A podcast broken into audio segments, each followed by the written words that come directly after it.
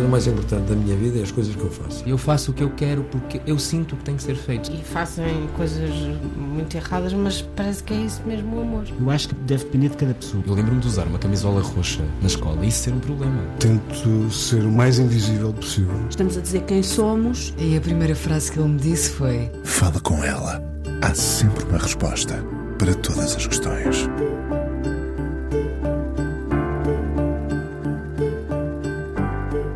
Este Fala Com Ela tem, na verdade, dois protagonistas, dois estetas.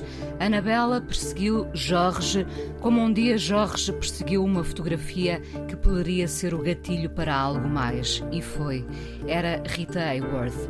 Perseguir aquilo que queremos costuma posicionar-nos na grelha que interessa, mesmo que com diversas partidas. Anabela e Jorge levam-me a Linha Fantasma, filme de Paul Thomas Anderson, onde um estilista, nos anos 1950, veste as mulheres com a sua obsessão e perfeccionismo e coleciona entre bainhas as várias leituras que um vestido pode ter. Pode um vestido ser um poema e uma arma, sem dúvida. Um invólucro para o que somos, uma cápsula do tempo que sobrevive aos dias. Georges Dambier, francês, morreu em 2011. Deixou uma coleção de retratos que nem ele sabia serem tão intemporais. Há neles uma elegância que se adivinha, não premeditada, porque a verdadeira elegância vem de quem olha e capta o momento.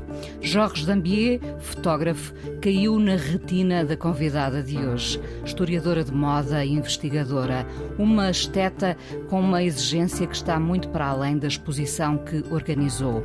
Entrem no Museu do Traje, em Lisboa, e nas Cavalariças, com a devida distância, e descubram o fotógrafo e as suas musas. Viver a sua vida, Jorge Zambier e a moda. A exposição. Mais do que uma época, a mulher não refém da moda, mas a que a provoca. Um instante prolongado no tempo. A elegância, mais uma vez, está em quem a observa e, com sorte, consegue conservar o momento. A moda está para além do que se vê, que o diga a convidada de hoje, a historiadora Anabela Becho. Olá, Anabela. Olá, Inês. O que persegue uma historiadora de moda? Bem, muito obrigada pelo convite e muito obrigada por esta magnífica introdução. Uma historiadora de moda uh, persegue um determinado tempo, persegue uma memória ou várias memórias. Uh, basicamente é isso. E de facto a moda. Um, a moda é muito mais ampla do que aquilo que vestimos, sendo que uh, aqui e aquilo que persegue um historiador de moda é também o objeto em si, o vestuário, não é? Que é, digamos, a face mais visível da moda, porque a moda realmente é transversal a todas as áreas. Mas está muito para além do que está materializado, digamos Sim, assim. Sim, claro, naturalmente, porque há todo um poder evocativo e narrativo, toda uma.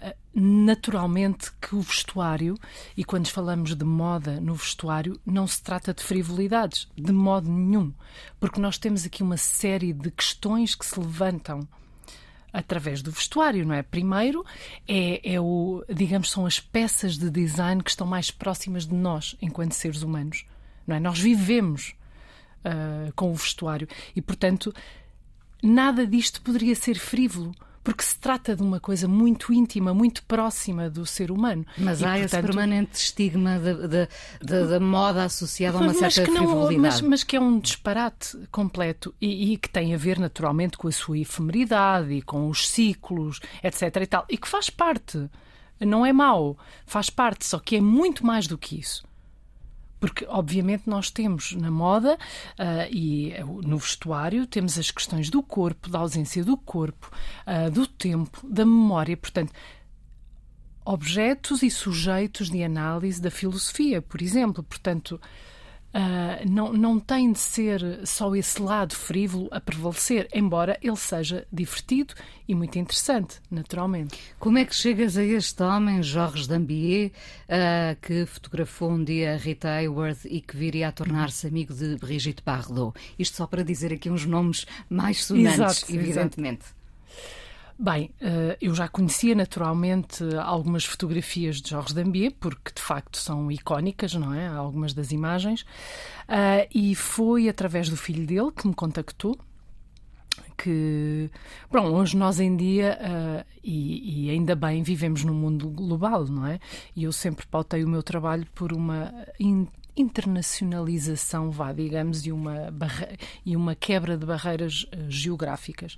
E, portanto, o filho uh, de Jorge Dambier, Guillaume Dambier, que é atualmente o conservador dos arquivos do pai, chegou até mim porque tinha encontrado umas fotografias da Nazaré e de Óbidos, portanto, umas fotografias eh, captadas em Portugal na década de 50.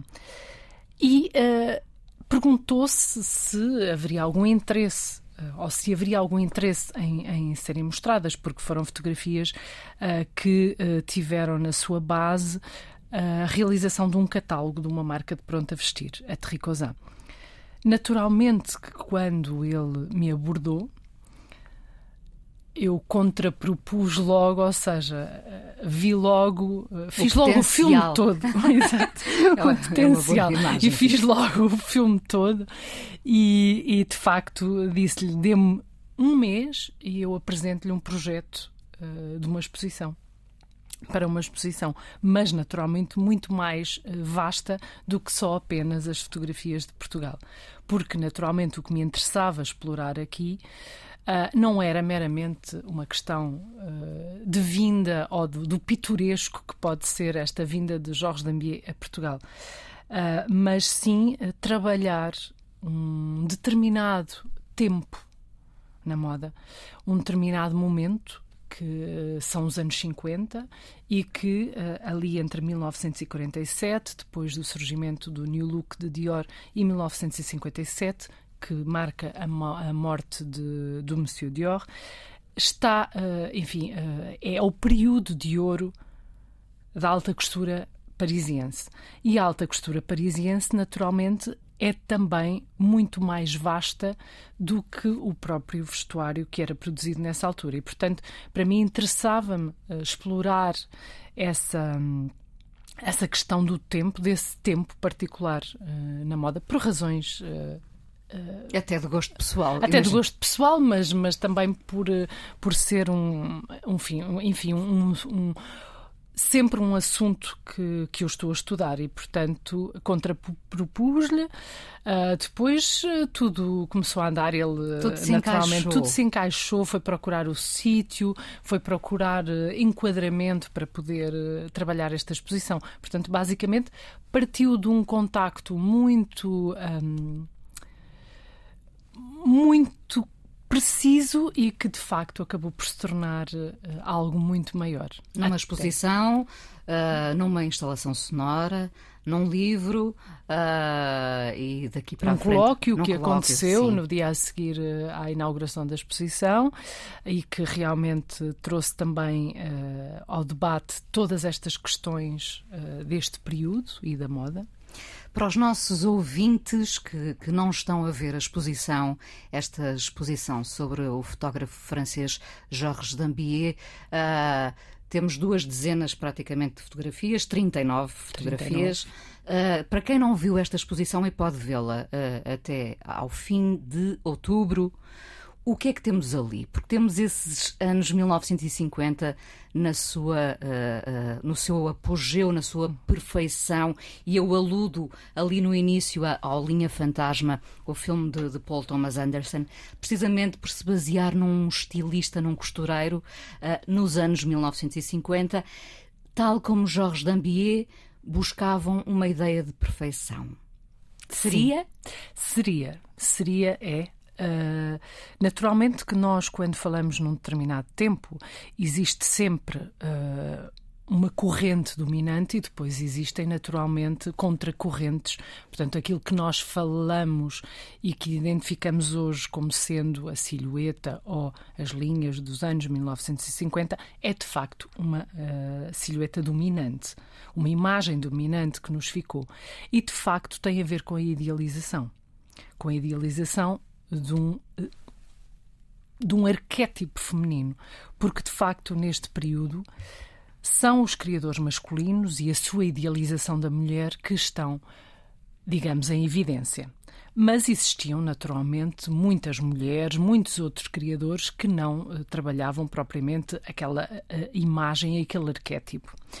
Um... No caso de Jorge Dambier, ele também perseguia essa silhueta e os detalhes, evidentemente. E, e essa coisa de levar a mulher até à rua e expô-la até em momentos do cotidiano eh, que se calhar não, nós não estávamos habituados a ver na moda. Não, de todo. Ele foi muito pioneiro, porque de facto a alta costura sempre sendo, digamos, a, a expressão máxima uh, na moda, não é? Pelo, por tudo, pelo trabalho uh, artesanal, sobretudo, uh, por todo o cuidado, pela excelência dos materiais. Portanto, a alta costura, digamos, é assim o, o nível mais elevado da expressão da moda. E, uh, de facto, era um pouco endeusada. Digamos assim, por algumas revistas. E o facto de Georges Dambier levar a alta costura para a rua, estava também a humanizá-la, estava também a Uh, aproximá-la aproximá da mulher, não é? E da emancipação da mulher nesse movimento uh, que a mulher de facto uh, tinha conquistado e queria continuar a ter um papel ativo na sociedade. E, portanto, uma alta costura que era altamente ritualizada, que obedecia a momentos e a, a uma coreografia até de vestir, de facto, esta questão de trazer a alta costura para a rua é realmente esta humanização, esta modernização. E o Jorge Dambier tem um papel fundamental em veicular esta imagem de uma mulher emancipada, sofisticada, vestida de alta costura. Estamos a falar de nomes como Christian Dior, Balenciaga, Jacques Fath, mas também Madame Grey, também uh, Chanel. Uh, e, portanto, ele traz a mulher para a rua e dá-lhe esta espontaneidade que a fotografia de moda não tinha, a fotografia de estúdio. Mas essa, essa será a ideia de moda, quando insistimos muito na palavra perfeição, não é? Uh, aliada à moda. Ou devemos abalroar essa ideia de perfeição também, quando falamos de moda? Eu acho que também devemos. Acho que também devemos, porque a moda é também isso. Um, uma ideia de provocação. Uma ideia de provocação também. E quando falamos uh, mais ao nível da, da, perfeição, naturalmente é uma perfeição uh, que é uma, que é uma imagem, veiculada por uma imagem, mas também quando falamos de perfeição na moda, tem que ver também com os processos de criação, de concepção, de realização. Portanto, uma atenção uh, a todos os detalhes, ao corte, à perfeição do corte, à perfeição do, do material que é utilizado. Portanto, quando falamos em perfeição, não é, uh, não é meramente uma imagem de perfeição, é todo um processo que está para trás. Uh, Dambier tem as suas musas e, e Bardot uh, torna-se próxima, uh, até muito tarde, não é? Sim, sim. Um, é também uma espécie de namoro com o cinema. Há muito namoro no, com o cinema na arte de Jorge Lambier. Muitíssimo, muitíssimo. Ele uh, assumidamente tinha uma referência muito forte no cinema. Uh, trabalhou com muitas manequins que depois se tornaram atrizes, como a Brigitte Bardot, Anna Karina, Karen Blangernon, a Capucine, todos estes nomes.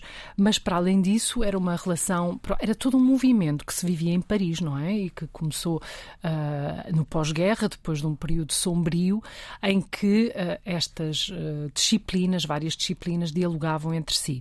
Era também ao nível.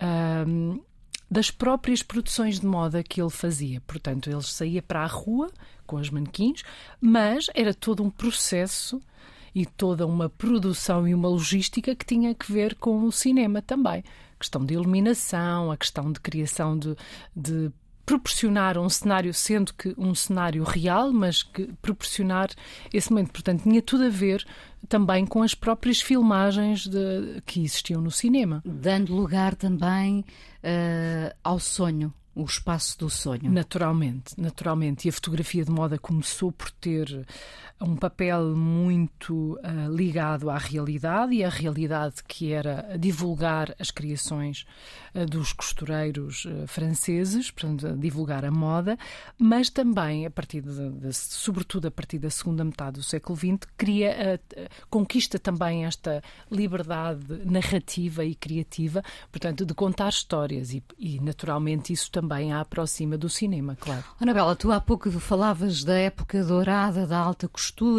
ali os anos 1950. De quanto tempo precisamos nós uh, para olhar uh, devidamente para trás e, e, e, situar no tempo, cronologicamente, este foi uh, o tempo da alta costura, o tempo de ouro da alta costura. É, é assim, neste caso em particular, não foi preciso tempo nenhum, porque no próprio momento em que estava a acontecer, sabia-se, sabia e o próprio Christian Dior foi ele que disse esta é a idade de ouro de al da alta costura. E tinha que ver, naturalmente, com o período sombrio da guerra, não é? O pós-guerra. E, portanto, o que significou toda esta imagem de sonho que a moda neste período, portanto, que a alta costura neste período veiculava. É que estamos a falar hum, de uma indústria que no final dos anos 40 representava uma das maiores indústrias de exportação de França. Portanto, a alta costura tinha este lado muito ancorado à realidade, não é? Em dar trabalho às pessoas, em criar riqueza para um país que estava naturalmente eh, fragilizado pela guerra, mas naturalmente também este. Hum, esta carga emocional e simbólica que esta alta costura neste determinado período representou, que era de fazer, de permitir às pessoas sonharem. E agora deixa-me uh, puxar-te para o presente, neste, nestes tempos tão do avesso que nós uh, vivemos. Uh, que moda está a refletir esta era? O que eu vejo é que hum, há de facto uma pluralidade de uh, mensagens, não é? Mas há também uh, uma, uma âncora muito forte a este período em concreto. Nós vemos o caso da, da Maison Balenciaga.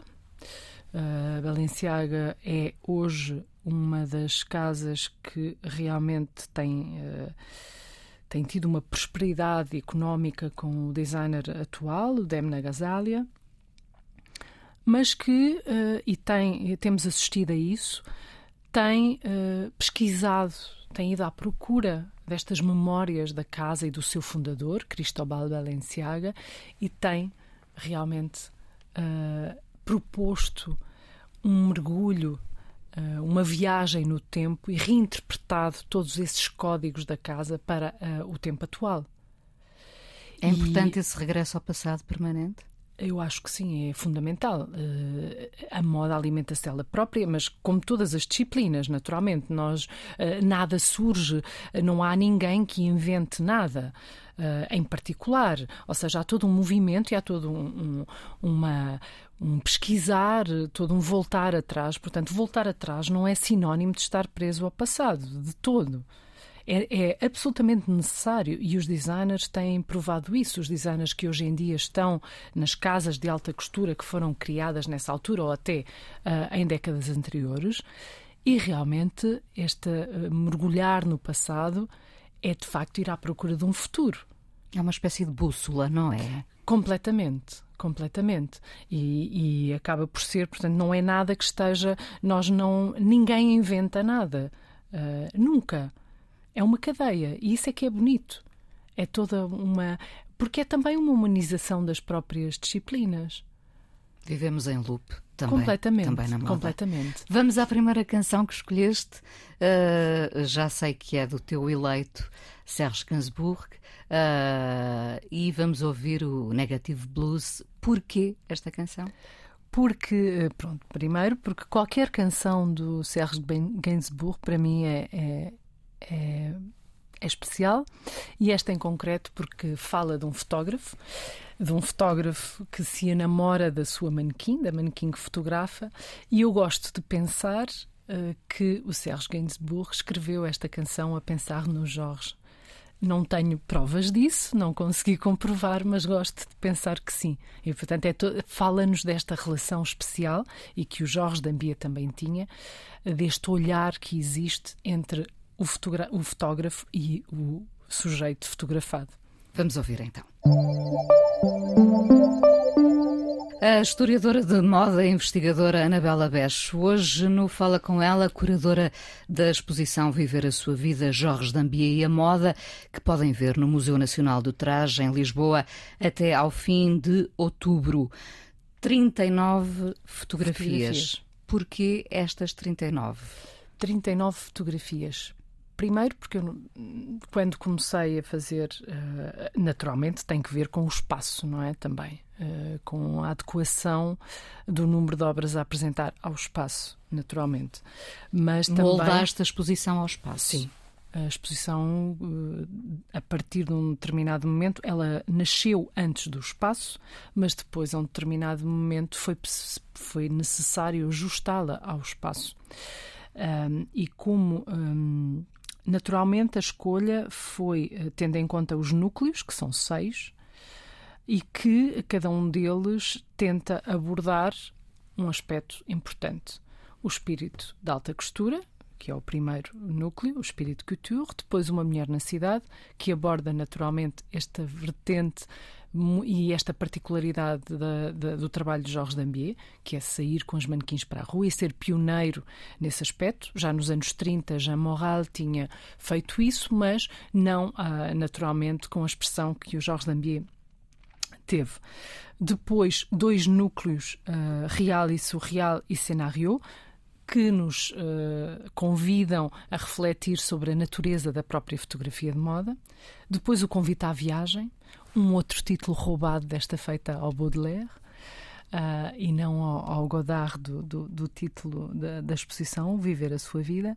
O convite à viagem, porque é outro aspecto muito importante na obra de Georges Dambier, é que ele tirou os manequins do estúdio, mas também as tirou do país. Ou seja, também as levou para fora do país. E não era muito comum, no início da década de 50, levar manequins e fotografar alta costura em locais como Marrocos, como a Córcega ou como Portugal. Como Portugal, como, como neste caso a Nazaré, uh, Estoril, Óbidos, exatamente, Óbidos. que é o último núcleo uh, da exposição. Portanto, Portugal 1957, que é uh, a data em que Jorge Dambier vem aqui. E naturalmente foi muito importante também uh, olhar uh, para a década para os designers mais representativos da década e realmente é essa predominância dos designers masculinos, como Christian Dior, Jacques Fath, Pierre Balmain, Balenciaga, mas também trazer um pouco essa representatividade das mulheres que continuaram a trabalhar. O caso da Graet, já desde a década de 30, que continuou o seu imperturbável caminho, ou a, a Gabrielle Chanel, que retorna à moda após ter encerrado a sua casa no início de, da ocupação de Paris e retorna à moda com um propósito, como um manifesto para realmente insurgir-se contra esta, este arquétipo e este arquétipo de perfeição Abalroando essa. Abalroando essa, essa perfeição, essa, perfeição vá, digamos assim, este, este arquétipo criado pelo olhar masculino. Uh, para além das fotografias, há uma instalação sonora onde tu dissertas, chamada Robe Fantôme, onde dissertas sobre o poder de um vestido aludindo a Madame Grèce, uma figura tão misteriosa como discretamente icónica uh, da moda parisiense ela e os seus drapeados, uh, insistindo tu uh, nesta coisa de que todos os vestidos contam uma história, no fundo, não é?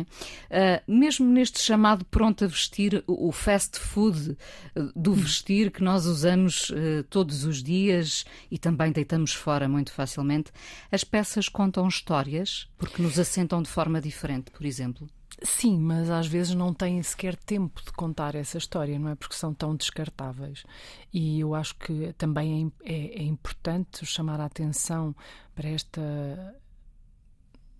relação da moda com o tempo, uh, também no tempo em que nós Uh, com, nós nos relacionamos com as nossas peças de vestuário. Naturalmente que quanto mais tempo as usarmos, mais memórias e mais histórias teremos naturalmente com elas e, e, e por isso uh, sim e não. Naturalmente que é vestuário uh, está associado a determinados momentos, mas de facto às vezes há, há é tudo demasiado rápido. Pois, exatamente. Se, se, a moda hoje em dia é assim tão descartável, que história poderá ela contar, não é? Exato. Quando olharmos para o nosso armário, isto é tão é, simples. Conta uma história, mas não será eventualmente a história mais bonita, uh, diria eu. Uh, talvez um pouco desprovida uh, de humanidade, de densidade, de poder educativo e é uma, é uma moda muito despida eh, de emoção. Tens um olhar uh, romantizado sobre a moda? Talvez, talvez, mas uh, creio que esse olhar romantizado não é um olhar, não é um. não é encerrado em si mesmo uh, é algo que, tem, que é dinâmico, que tem a ver com a abordagem hoje, com a, com, a, a, com a forma como nós hoje podemos olhar para a moda também. Não é algo encerrado no passado, não é saudosismo, não tem que ver com isso. Hum. Um, Porquê que a El, uh, de que se fala uh, uh, e, que e, que está presente na exposição, de, de, que falas no teu livro, porquê que a El, a revista, conhece aqui uma, uma relevância de, diferenciadora das outras revistas de então? Porque a El foi fundada pela Hélène Gordon Lazareff. Um, que era uma mulher uh, muito progressista, feminista desde sempre e que uh, funda esta revista com o propósito de veicular esta imagem de uma mulher contemporânea, uma mulher que é muito mais ampla, portanto, ela tinha uma, uma, uma visão da moda muito mais holística do que apenas o vestuário existiam grandes escritores que escreviam para uh, escritores e escritoras que escreviam para a El era toda uma, um posicionamento da mulher na sociedade. Ela foi importante também porque uh, a revista El um, uh, fazia chegar até às suas leitoras os moldes de alguns dos modelos dos couturiers parisienses e, portanto, ela foi também importante para democratizar uh, o, o, a alta costura para se aproximar realmente, para aproximar realmente a alta costura da mulher, da mulher há, contemporânea. Há um, um, princípio, um rascunho de uma uh, emancipação. Sim, sim, uh, definitivamente muito distinta eh, das outras revistas. Sim, muito, muitíssimo. A Vogue, por exemplo, tinha um posicionamento muito mais elitista muito mais sofisticado, num certo sentido, mas sofisticado, uma sofisticação intocável, quase, ou inalcançável. E com a Elle não era assim. E foi naturalmente com a Elle que o Jorge Dambier teve a sua maior. Uh, a, a, possibilidade de expressar-se uh, ao máximo e expressar a sua identidade e a identidade do seu trabalho. Uh, julgas que ele, ele tinha noção do trabalho intemporal que estava a, a registar? Eu não sei se, uh... se, quando estamos a fazer um trabalho desses temos noção que ele. Que ele, ele vivia será... muito o seu presente. Importava-lhe o presente, não lhe importava o futuro. Uh, e também essa essa essa questão também é um, é um charme muito grande do trabalho dele. Ele não tinha essa urgência de constituir futuro. Ele, como, por exemplo, um, um Richard Avedon, que desde sempre uh, constituiu os seus arquivos e teve essa preocupação. Não, o Jorge Dambier trabalhava no momento, para o momento, e era isso que o importava. Aliás, ele até teve alguma relutância neste uh, olhar para o passado, quando o Guillaume Dambier Uh, o filho começou a falar nisso porque descobriu uh, alguns negativos e pensou: isto é. É importante ser mostrado, é importante mostrá-lo num contexto diferente, porque nós estamos a falar aqui de um trabalho que, na sua maioria, foi realizado após encomenda, portanto, uh, como fruto de uma encomenda, não era um trabalho que ele considerasse uma expressão artística. E este olhar para o passado, um passado que para ele foi tão importante, tão feliz, tão vivido, tão dinâmico, ele teve alguma, algum receio de, de se tornar demasiado nostálgico e melancólico. Pensas que sim? Sim, sim, sim, não foi. Ele disse mesmo isto. Uh, tinha algum receio, mas depois, naturalmente, ficou muito feliz por ver esta nova vida que o trabalho dele poderia ter. E realmente é esse dinamismo que tem a, a fotografia dele, esta, este lado tão humano, este lado tão, é, tão presente, esta a importância das mulheres que ele fotografava, que eram elas próprias também mulheres muito particulares e muito fortes, muito independentes, uh, e isso transparece ainda hoje. Uh, e é esse dinamismo que eu acho que, que, que torna a fotografia dele completamente intemporal e contemporânea. Gostavas muito de ter sido fotografada pelo Jorge Dampier? Tinha receio também, acho que não estava à altura, mas, mas, mas sim, naturalmente, porque ele de facto tinha esta, este olhar tão profundo para quem estava a fotografar, hum. tão íntimo. Hum. Um, gostas pouco, pelo que já percebi, que a cronologia dite uh, movimentos uh, e que o movimento surja inesperadamente? Sim, sim, sim. Acho que isso traz muito dinamismo não só à moda, mas também à própria presença da moda no museu. Isso, eh, de uma maneira geral, não olhando só para o museu, mas acontece pouco ou, ou, ou não? Ou há, este, há muitas vezes esse movimento? Nós temos, até mesmo quando, quando nos vestimos no dia a dia, nós podemos ter esses pequenos elementos disruptores que de facto trazem movimento e, e dinamismo e uh, viv, vivificam aquilo que usamos. Uh, eu nunca me preocupei, por exemplo, que outras pessoas tivessem uh, vestuário igual ao meu. Porque eu acho que cada um, nós, cada um de nós, com a nossa identidade, nós damos vida. Damos uma nova identidade. Exato, damos vida, à mesma vida peça. à peça de vestuário. O que te levou a seguir este caminho da moda? Uh, houve uma influência. O livro é dedicado à tua avó, uh, uma mulher forte. Uh, o, o, porquê é que seguiste este caminho? Sempre esteve presente. É um clichê dizer, mas é um facto. Sempre me interessou, sempre fiz eh, roupa para as bonecas, sempre gostava, adorava brincar com bonecas de papel e vestir-lhe uh, sempre, desde sempre. Um, mas poderia ter seguido outra via. A minha formação também, eu estudei design de moda e neste momento continuo a estudar, não é? Mas uh, também estive sempre entre a pintura. Uh, eu fiz uh, licenciatura em pintura, fiz um mestrado em pintura e era também uma via que eu andei sempre ali durante algum tempo a ir para um lado e a voltar para o outro, mas de facto o meu percurso profissional foi sempre ligado à moda e não concebia de outra maneira, porque com diversas abordagens. Eu comecei por estudar design de moda, percebi que não queria ser designer, comecei a olhar, para mim o vestuário passou a ser um motivo de reflexão, um, um, ponto de partida de reflexão sobre diversas coisas, tão, uh, tão simplesmente como a nossa existência, como o corpo, como o desaparecimento do corpo, como uma série de, de questões, uh, o tempo, a memória.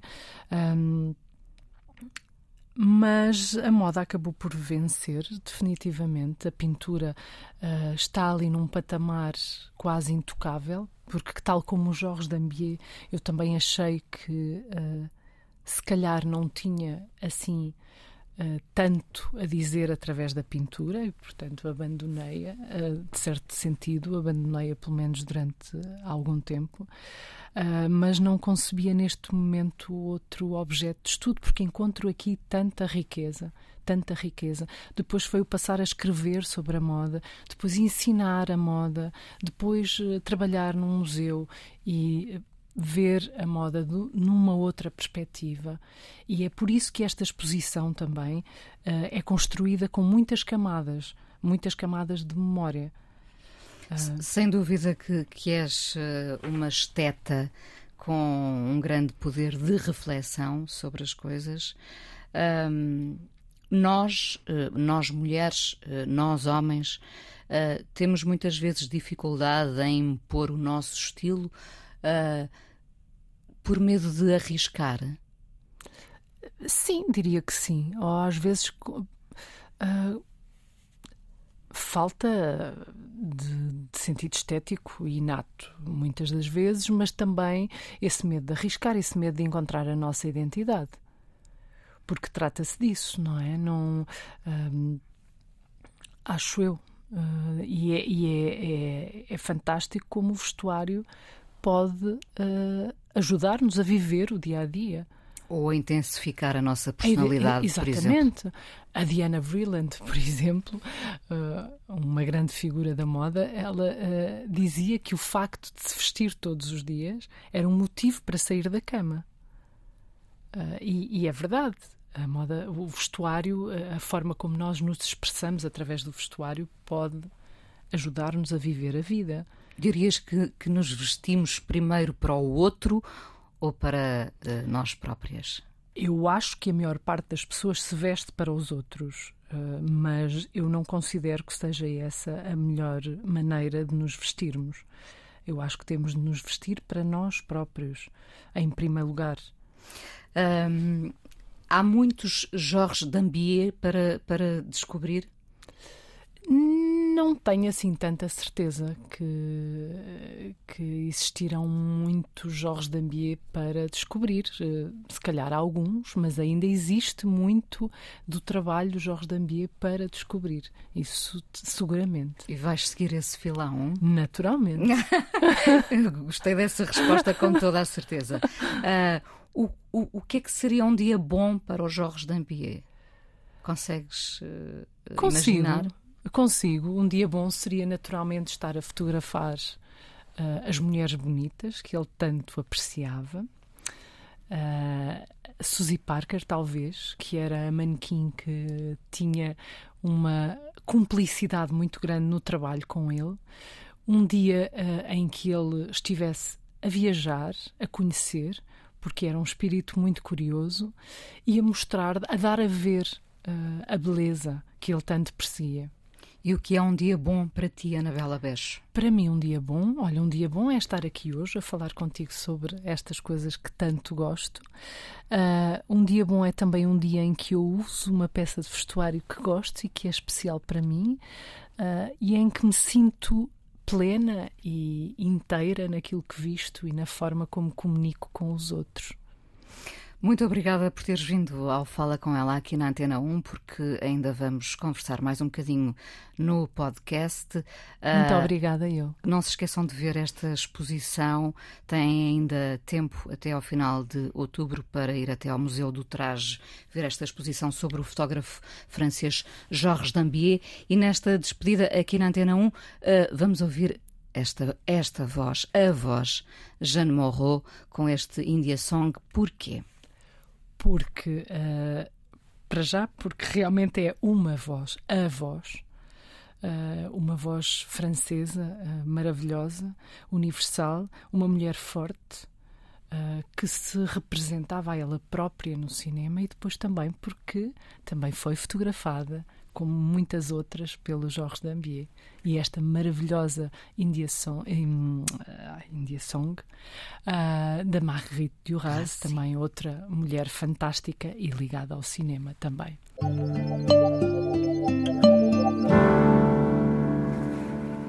Fala com ela hoje à conversa com a historiadora de moda e investigadora Anabela Becho, curadora da exposição sobre o fotógrafo francês Georges Dambier no Museu Nacional do Traje em Lisboa, exposição, instalação sonora e um livro belíssimo, alusivo à exposição e com mais informação sobre este fotógrafo. Também lá está, como já aqui falámos, hum, a vinda eh, deste homem eh, a Nazaré, novembro de 1950 1957, a fotografar para a marca de malhas Tricosá. Anabela, era um país tão diferente? Muito diferente. E isso é visível uh, nas fotografias. Mas que, de facto, o Jorge Dambia nunca explora de uma forma negativa. Penso eu. Ele cria um diálogo muito interessante e elevado entre uh, as manequins vestidas com as criações parisienses, de pronto a vestir, um, mas com esta sofisticação uh, francesa que já o Almeida Garrett reconhecia, não é? Em 1822, esta ideia de que a moda vem é de França e a forma como nós assimilávamos cá essa moda e o país que, uh, que Jorge Dambia encontrou, seguramente, era um país fechado, com umas figuras pesadas e fechadas em si própria em si próprias e eu acho que é sobretudo isso que é visível nas esse fotografias. Contraste esse contraste entre o real e o sonho.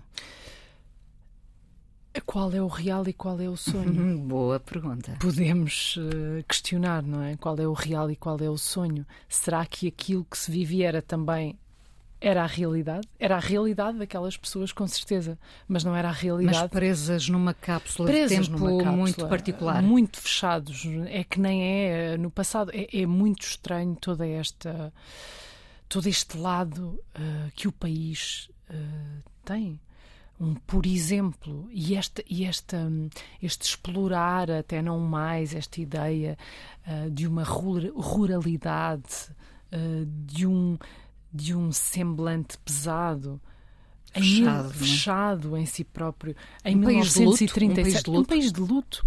Em 1937 na exposição uh, internacional de Paris temos esta o pavilhão de Portugal o que mostrou foi traje regional. E na exposição em Paris, o pavilhão dedicado à moda, à alta costura, bem, era absolutamente eh, vanguardista, até na forma de expor as peças. E, e, e isto, eh, repara, isto é 1937, em 1957 continuamos assim. O que é estranho, porque no início do século Portugal acompanhava mais a par e passo aquilo, o, o seu tempo. Mas não, depois fechou-se nesta cápsula e continuava assim em 1957. E dirias que o país se abriu muito uh, em termos uh, de moda, uh, depois da Revolução ou, muito depois da Revolução? Foi um bocado depois da Revolução. Uh, a explosão de moda no país corresponde aos anos 80, portanto é quase uma década depois uh, da Revolução. E aconteceu essa explosão. Aconteceu essa explosão criativa não só na moda, mas também noutras áreas, não é? Nas artes plásticas, na, na arquitetura, no design. Uh, e, e, e, de facto correspondeu a essa, essa, abertura ao mundo. E agora esta, esta uh, nossa globalização põe-nos a todos quase uh, no mesmo patamar?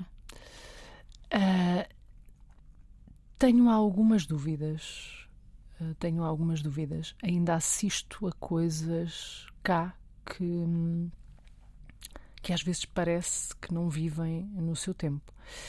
Eu, eu não, não, é que seja contra a abolição das fronteiras ou das fronteiras, quando eu falo aqui das fronteiras, das fronteiras culturais. Naturalmente, cada povo e nós temos a nossa identidade, com certeza, mas eu tenho dúvidas é que ela tenha de se expressar através de motivos regionais e folclóricos.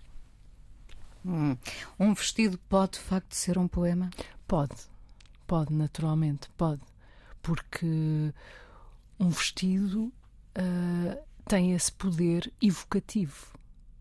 Tem esse poder evocativo que está muito associado à poesia, está muito associado à associação das palavras de uma forma mais livre e criativa. E, e, realmente por todo esse poder evocativo, por tudo aquilo que nos faz sonhar, ou recordar, ou viver, ou regressar ou, ou, visitar um determinado passado, porque também temos essa, eh, também, também nos permite uh, tudo isso, isso, esse poder é imenso. E de que forma um vestido pode ser uma arma?